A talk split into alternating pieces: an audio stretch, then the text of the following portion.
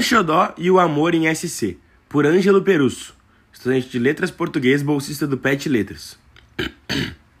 Antes de tudo, o que é Islã? O slam é um tipo de competição de poesia falada, que foi criado na década de 80 em Chicago por Mark Kelly Smith.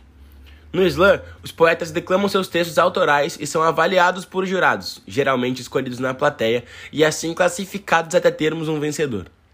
No contexto brasileiro, o slam se tornou um gênero literário de resistência, muito inspirado pelo rap, em que se priorizam temas como a experiência das pessoas periféricas e marginalizadas, bem como o combate a opressões como racismo, machismo, LGBTQIA+, fobia, entre outras ideologias e estruturas que tornam o mundo desigual. O slam tem como característica fundamental dar voz. Todos podem competir e assistir, o que colabora para que textos poéticos, discursos e pessoas que geralmente são invisibilizadas pela sociedade possam ser ouvidos, apreciados e elevados pelo público. Além disso, o slam colabora para a construção de um saber coletivo. Tal fator se dá por três motivos.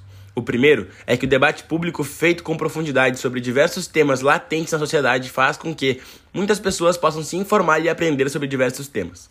O segundo é que, ao ter contato com a arte e literatura produzida pelo Islã, muitos jovens e adultos se sentem impulsionados a consumir literatura.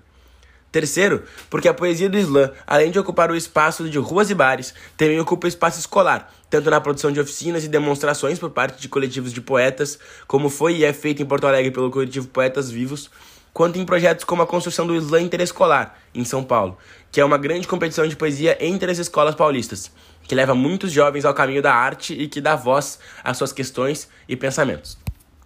No contexto de Santa Catarina, o movimento do Islã esteve adormecido, muito graças ao período pandêmico.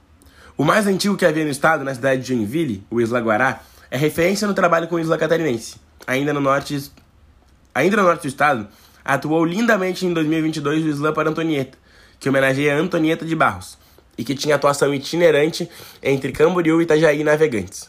Já dentro da capital surgiu o Isla Cruz e Souza, homenageando o grande poeta Cruz e Souza, e que teve e tem atuação de referência na expansão do movimento do Islã na cidade e no estado, e que teve grande papel na ressurreição do movimento aqui em Santa Catarina.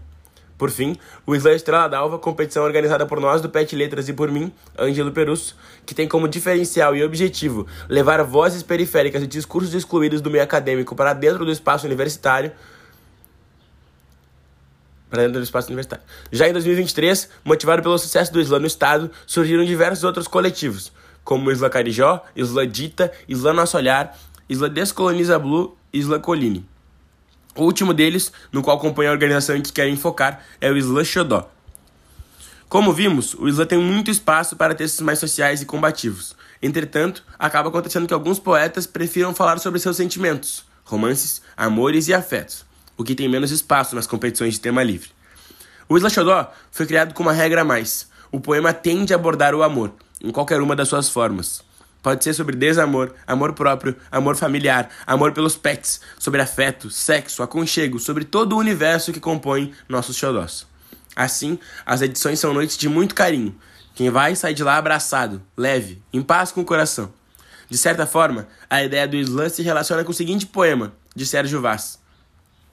Resistir ao lado das pessoas que a gente gosta deixa a luta mais suave. A gente não quebra, entorta. As lágrimas ficam filtradas, o suor mais doce e o sangue mais quente. E sem que a gente perceba, percebendo, as coisas começam a mudar à nossa volta. E aquele sonho que parecia impossível acaba virando festa enquanto a gente revolta. O Islã é um espaço de luta, disto não há dúvida. Porém, lutamos porque amamos. Lutamos porque amamos o povo e queremos que estes que amamos tenham uma vida justa e digna. Lutamos para que aqueles que amamos tenham comida, saúde, moradia, estudo e a segurança de que podem viver em paz, sem ser alvos de políticas genocidas e sem ter seus direitos básicos negligenciados. Portanto, o amor é uma parte fundamental da luta. Talvez de, mãos dadas com a, talvez de mãos dadas com a revolta. Talvez um passo atrás, mas inegavelmente integrante da nossa busca por um mundo melhor. Logo, dentro deste movimento artístico e político, ele precisa também ter espaço. E essa é a ideia do Slashodó espalhar o amor dos versos para os corações que amam a poesia. Já aconteceram duas edições do Xodó, a primeira no espaço multitudinal no mês de fevereiro, e a segunda na Casa Frisson, no último sábado, dia 18 de março, em que, em que só competiram poetas mulheres e pessoas trans e não binárias.